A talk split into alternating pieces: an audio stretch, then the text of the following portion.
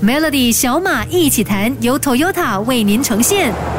你好，我是小马。进入六月份，整个国内的中小企业的气氛呢，依旧没有好转。因为中小企业现在面对到沉重的压力，尤其是罕见的货源短缺的状况，甚至有一些商家都已经暂时停止营业。我就拿鸡这个感觉好像我们唾手可得的一个食材来说好了，在这一两个月的时间呢，看到很多的地方都是一鸡难求，甚至有一些中小企业或者是一些小贩小商，因为缺乏鸡肉，所以没有办法开门做生意，这到底是怎么一回事呢？今天邀请到企业导师严生健博士来聊聊这个话题哦。严博，你是怎么看待现有的局面？要怎么破解这个货物短缺的问题呢？货源短缺的确是近期大家都非常关注的话题，也是很多中小企业面对的痛点。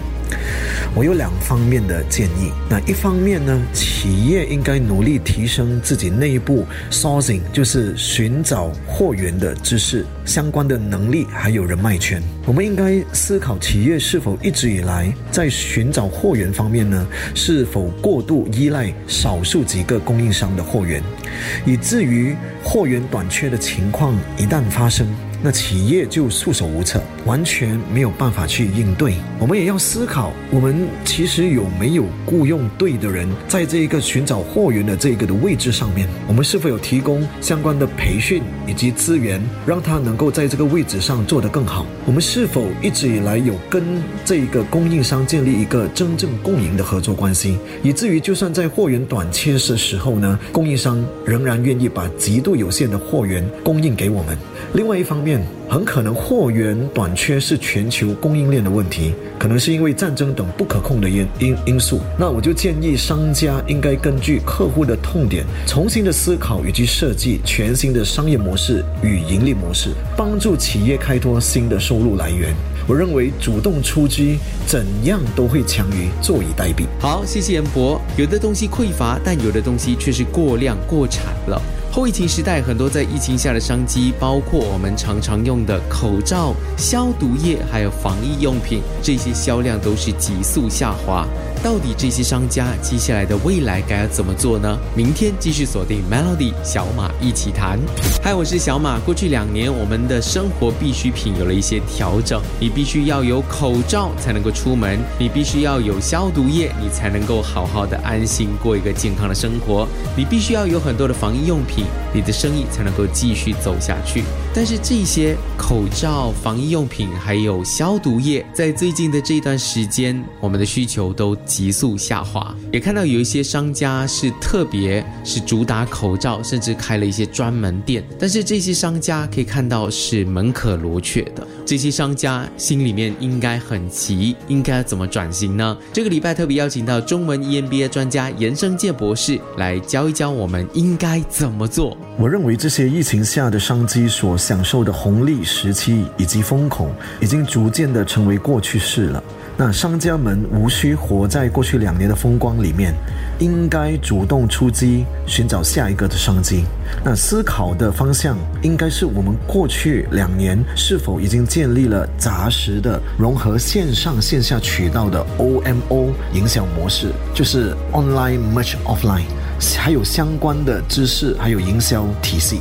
那这些的能力，其实在数码的时代是最重要的差异化的核心能力。那商家应该运用这些能力和系统，去为新的产品或者服务呢做营销以及销售。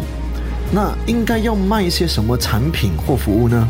我建议不要只是限制在类似疫情期间用的这一些产品，这类属于一个短时期符合某个趋势的产品，应该更偏向一些属于长青行业的产品以及服务，特别是与大健康、美容、教育、环保有关的产品还有服务，那么就可以在未来避免周期性的风险以及危机。很多中小型企业其实都缺乏这方面的能力，你大可考虑把你这方面的能力与优势与他们的产品还有服务做结合，大家一起手把手的做好营销以及销售，分享赚来的利润。好，所以你手头上现在如果还有这些物品的话，不管是口罩、消毒液还是防疫用品的好，照着严博的方法做，死马当活马医，总是可以杀出一条血路。明天继续跟你 Melody 小马一起谈。Hello，你好，我是小马。最近我都不太敢出门哦，因为出门就要塞车，而且呢，去到商场你要找个停车位把 a 都是一件苦差事啊。最近可以说是整个呃购物商场都是满满的都是人，你要去餐馆的话呢，没有等半小时一小时，都感觉那个餐馆都不好吃了。线下生意好的不得了，我们怎么把握这个商机呢？这个星期特别邀请到 EMBA 中文，这个星期特别邀请到企业导师严生健博士来看看这样的一个现象，中小企业要怎么把握？严博你好，小马你好，严博现在线下的生意好的不得了，商场的人潮汹涌，街上满满的都是车，中小企业要怎么把握住现有的消费情绪，做好销售呢？营销大师 Philip Kotler 科特勒曾经说过，如果你能够把营销做好，你的企业就不再需要销售员了。那这句话带给我们的启发是什么？就是在任何的时候，好的销售的关键就在于把营销的基本功做好。要把销售做好，就必须建立融合线上线下渠道的营销模式，在所有企业与客户的接触点，提供最愉悦的消费体验给客户。所有与客户的接触点可以用五个 A 来描述。第一个 A 就是 Aware，就是让客户知道你企业的存在。第二个 A 是 Appeal。就是你的文案、视频内容，还有所有的宣传，让客户开始爱上你。第三个 A 就是 Us，因为前两个 A 做得到位。客户已经对你的企业产品以及服务有好感了，以至于他们会开始询问有关你企业产品以及服务的讯息。那如果企业能够很专业、很友善的处理客户的询问，客户就会来到第四个的阶段，就是第四个 A，就是 Act，采取行动购买，然后使用。如果使用的效果令客户满意，我们就可以引导客户进入第五个 A，就是 Advocate。就是成为我们的品牌大使，把我们的产品以及服务分享以及介绍给他们身旁的人，把这五个 A 的步骤做好，好的销售自然水到渠成。谢谢严博。明后天的小马一起谈会有些不同，因为我特别要来讲一讲即将在六月五号起播的企业帮帮忙第二季的节目，到底有些什么样的一个卖点是让你一定要收看的呢？继续锁定 Melody。你好，我是小马，筹备了超过一年的时间，企业帮帮忙第二季即将在六月五号正式起播。对于我自己是这个节目的发起人，也是主持人来说，其实格外的那个心情是很复。杂的，因为很开心，这个节目终于能够又跟大家见面了。那当然也很有一些担忧的地方，就是因为还有很多的东西呢是赶着要去努力完成的。因为转型是真实存在的，我们都很努力的在跟这些企业呢一对一的在做转型的一个计划。那在这一季的节目里面呢，我特别也邀请来了我的一位好朋友，他是中文 EMBA 专家严生健博士，担任这个节目的企业转转型总顾。问，现在就请严博来说一说，这一次你担任企业转型总顾问，最主要的工作是什么？会不会压力有点大呢？我前前后后与小马导演、监制以及拍摄团队开了无数次的会议。我觉得最大的挑战就在于节目组追踪以及跟进企业个案，到底执行了哪些转型的策战略，还有方法，产生了哪些实际的果效？往往我们会发现与当初导师所建议的有落差。那我与节目组必须做出及时的建议与修正，尽最大的努力，让所有的企业个案尽可能都能够达成大部分我们设定的转型的目标。那我觉得我是其中一个收获最大的人，因为我真的从整个过程中学习非常多。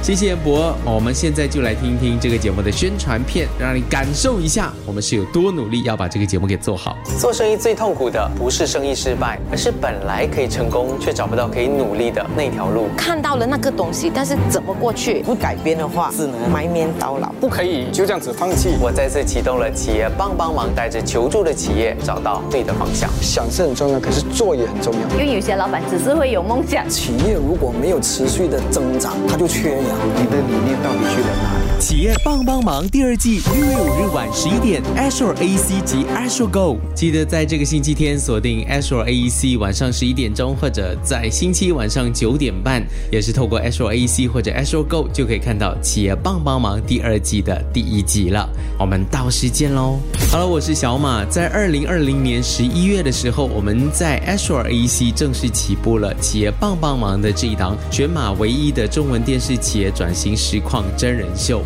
那这一档节目呢，我们收到了非常多的观众朋友支持，因为能够从中认识到更多企业家的一个故事，尤其是他们如何透过导师的力量来转型升级。在第一集筛选完个案之后呢，这个星期就准备来帮企业转型了。榴莲的价钱浮动很厉害，有时候很贵，有时候也很便宜，所以我们只好亏本卖。你没有赚钱吗？啊。